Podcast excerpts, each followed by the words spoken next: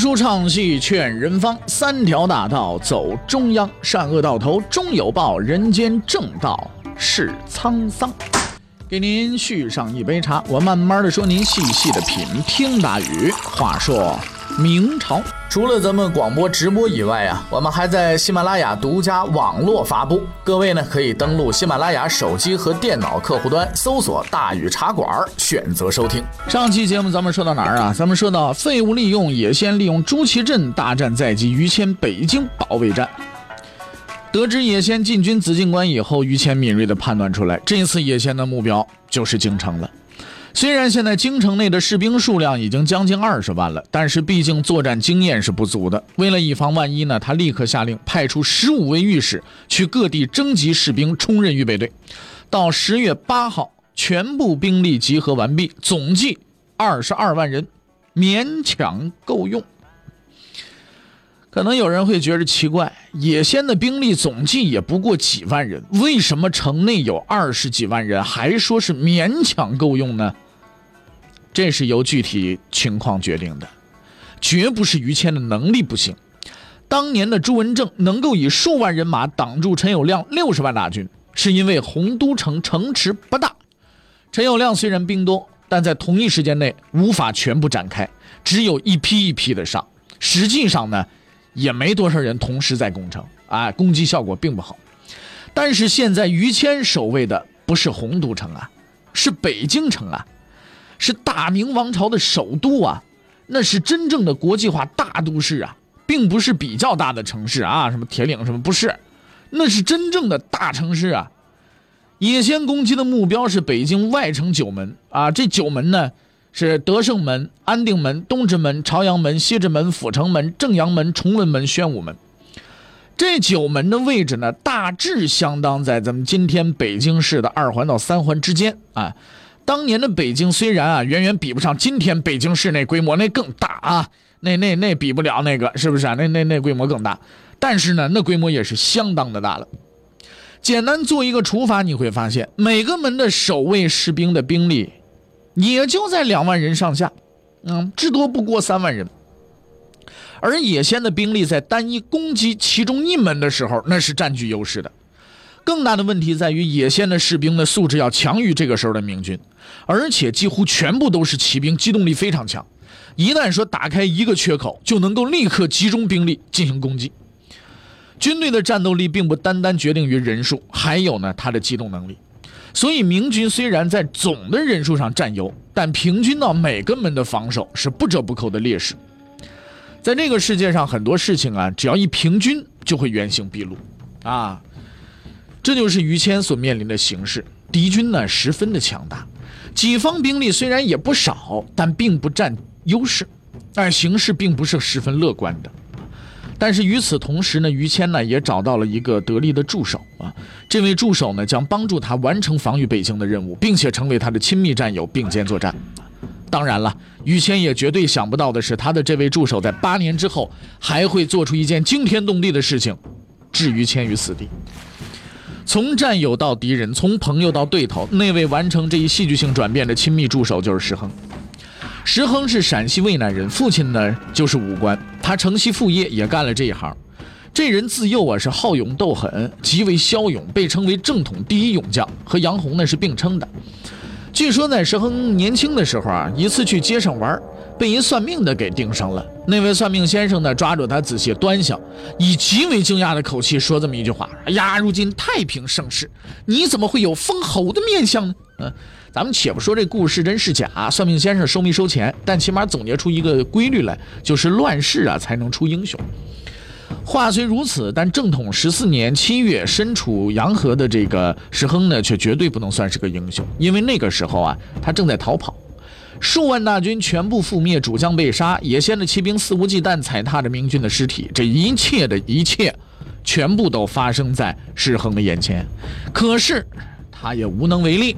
因为他还有更为重要的事情要做，那就是逃命。作为统兵的将领，眼睁睁看着自己统领的军队被敌人给歼灭了，士兵被残杀了，被俘虏了，而自己却无能为力，对于一个武将而言，这是最大的侮辱，也是折磨。窝囊啊！石恒一心的话，真是窝囊啊！就这么着窝囊了一路，石恒活着回来了。然而等待他的并不是安慰和抚恤，由于他也是军队主将之一，根据军令他得负领导责任，于是他被罢免了，贬为士官。哼，在他人生最为失意的时候，于谦帮了他一把。在于谦看来啊，这个失败的将领并不是无能之辈，只要能够善加使用，他是能够成大器的。事实证明，于谦的判断是非常正确的。石亨将成为一柄锋利的复仇之剑，刺入瓦剌的胸膛。野先的军旗在城外飘扬，蒙古骑兵们在城前骑马来回驰骋，向城内的明军显示着他们的军威。八十多年过去了，他们终于又回到了这个叫北京城的地方。他们中有很多人都相信，在不久之后，他们将再次成为这座城市的主人。也就在几乎同一时刻，城内的于谦正在召开他战前的最后一次军事会议。参加会议的包括朝廷的主要大臣和石亨等防卫北京的武将。这是一次气氛压抑的会议，因为与会的每一个人都知道他们将要面对的是什么。现在敌军已经兵临城下了，只有把敌人赶走了、战胜了，才能保住帝都，才能挽救国运。除此之外，他们的战略目标没有其他。会议就在这样的气氛下开始。首先讨论的是怎么退敌的问题，啊，这是一个大前提。石恒发言说，在目前的局势下，敌军的实力要强于我军，要想退敌，最好的方法就是坚壁清野，等待敌军疲惫，自然就退了。毫无疑问，这是个好方法，因为野先的士兵啊，不是机器人你派个无人机扔个炸弹回来，不不是那个，他们也得吃饭，只要坚守城池，等到他们吃光了所有的粮食，自然是要走人的。石亨呢，精通兵法，他的这个提议啊，也是行得通的，大多数人也都支持他，但是有一个人反对。按少数服从多数的原则，石亨的提议应该是会获得通过的。但是这次，即使赞成的人再多也没有用，因为这个反对的人手中掌握着否决权，一票否决，啊，这就是常任理事国，是吧？这人谁呢？于谦。于谦是兵部尚书，啊，也是会议召集人。在这个会议上，虽然谁都可以说话，但是最后能拍板的就他一人。他站起来说出了自己的观点。他说：“我不同意啊，坚壁清野。为什么这么说？”野先率大军前来，气焰已经十分嚣张了。如果咱们缩在这儿坚守不出，只会长他们的气焰。我大明开国至今已近百年，昔日高皇帝布衣出身，尚可纵横天下，横扫暴元。我辈弃据小小的瓦剌。他环顾周围众人，停顿了一下，厉声下达了他的第一道命令：“来呀，大军全部开出九门之外，列阵迎敌。”好家伙，众臣是鸦雀无声啊。确实也不用说话了，反正我们也说了不算，是吧？你看着办吧。于谦接下来就下了他的第二道命令：锦衣卫巡查城内，但凡查到有盔甲军士不出城作战者，格杀勿论。此言一出，举座皆惊。文臣们是万万也没想到啊！平日看上去温文尔雅的于谦，竟然如此的凶悍，军令之严厉，前所未闻呐！甚至连战场杀惯了人的石亨心里边也哆嗦呀。还没等他们喘过气来，于谦那份沉稳又富含威严的声音再次响起来了：“九门为京城门户，现分派诸将守护，如有丢失者，力斩不赦。安定门陶景，东直门刘安，朝阳门朱英，西直门刘据，镇阳门李锐，崇文门刘德新，宣武门杨杰，阜成门顾兴祖。”他停下来了。这不是一个寻常的停顿，因为所有人都知道，还有一个门他没说，这个门就是德胜门。德胜门是最为重要的门户，因为它在北京的北面，而且正面对着的就是野县的大军。一旦开战，这里必然是最为激烈的战场，这个地方不是个好去处啊。到底这个门谁守啊？众人没有等待多久，因为于谦很快就说出了镇守者。德胜门，于谦，他用坚定的眼光看着每一个人，这种眼光也告诉了众人，他没开玩笑。文臣及武将们又一次吃惊了，可让他们更吃惊的还在后面，因为于谦马上要颁布的是一道他们闻所未闻的军令：凡守城将士必英勇杀敌，战端一开即为死战之时。临阵，将不顾军先退者，立斩；临阵，军不顾将先退者，后队斩前队。敢违军令者，格杀勿论。这就是明代历史上著名的军战连坐法。此后的明代的名将啊，大都曾经采用过这一方法。就这杀气腾腾的军令啊，众人仿佛不认识这个正在说话的于谦了。这还是个读书人吗？一个月之前，他还是一个未指挥过战争的书生，还是儒雅的文官，是一个言谈温和的。脸上始终保持着沉着镇定的表情的人呢，而此刻的于谦依然沉着镇定，但是，却似乎是变了一个人。他已经成为了一个意志坚定、果断、严厉的战场指挥官。在残酷的战场上，弱者是无法生存下去的，只有最为坚强、刚毅的强者才能活下来，并且获取最后的胜利。于谦就是这样的强者。看起来会议要谈的问题已经谈完了，似乎也该散会了。正当众人庆幸从于谦那令人窒息的军令中解脱出来的时候，于谦又下达了他最后一道命令。于谦把手指向了兵部侍郎吴宁，下达了他的最后一道命令。吴宁，你给我听着啊！大军开战之日，众将率军出城之后，立即关闭九门，有敢擅自放入城者。力斩不赦！听到这道命令，连石亨这些杀人不眨眼的武将也被震惊了。这就意味着，但凡出城的人，只能是死战退敌，方有生路。如果不能取胜，必死无疑。什么叫豁出去了？这就叫豁出去啊！所有的人都惊讶地看着于谦，他们这才意识到，于谦这次是玩命啊！不但玩了自己的命，还玩大伙儿的命啊！于谦毫无惧意地看着惊讶的这些人，对他们说出了最后的一句话：“数十万大军毁于一旦，上皇被俘，敌兵兵临城下，国家到了如此境地，难道还有什么顾虑吗？若此战失败，大明必到前宋之覆辙，诸位有何面目去见天下之人？拼死一战，只在此时。”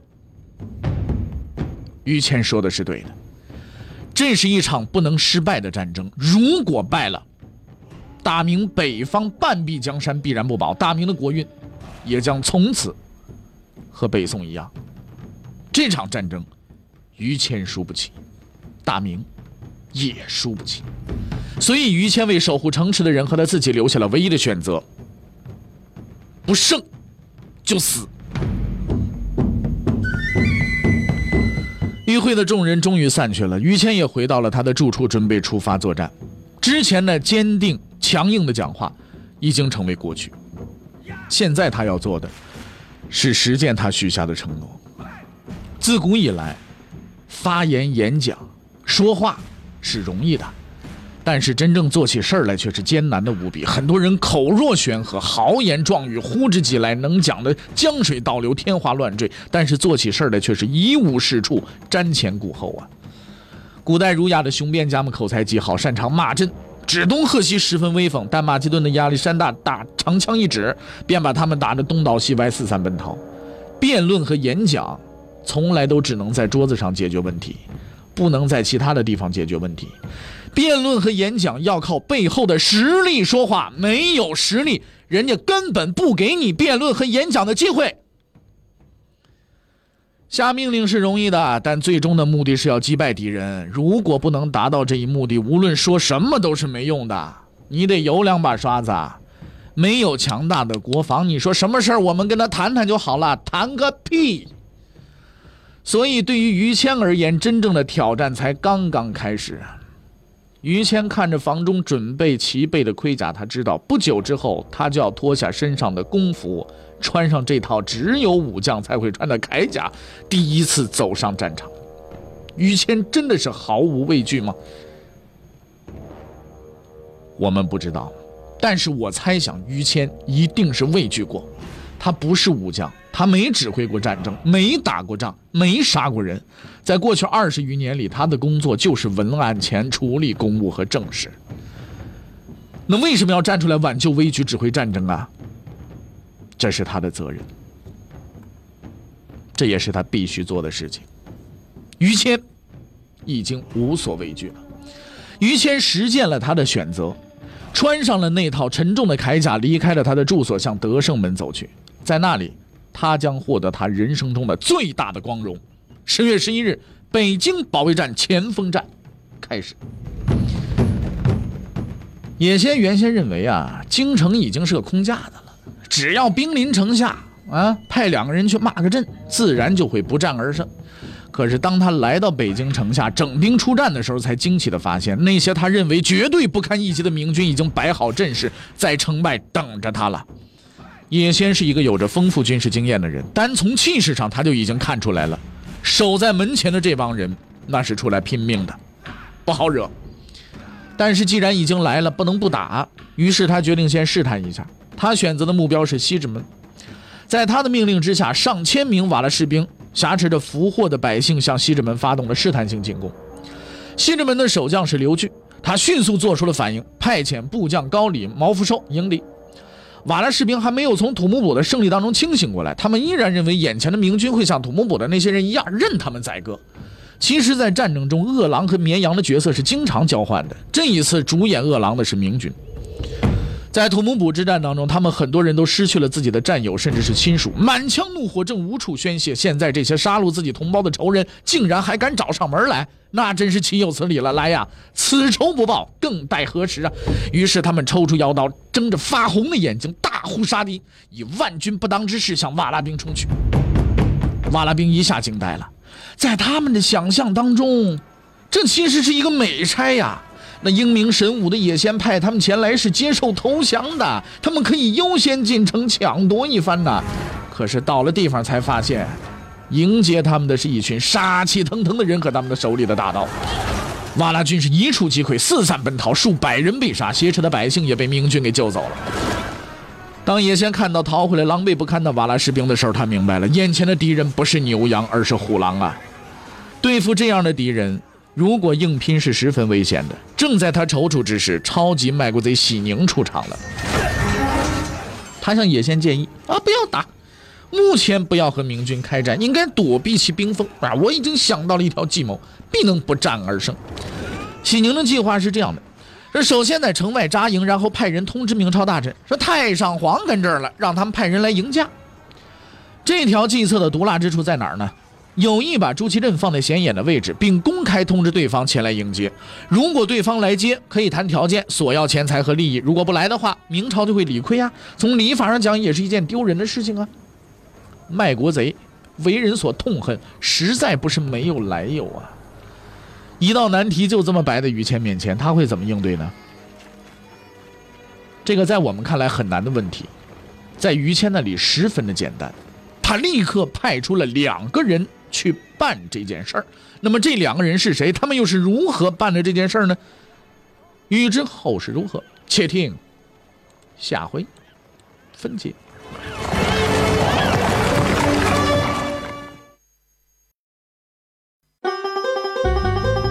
各位你想跟大禹交流吗？你想跟大禹辩论吗？你想给大禹指出错误吗？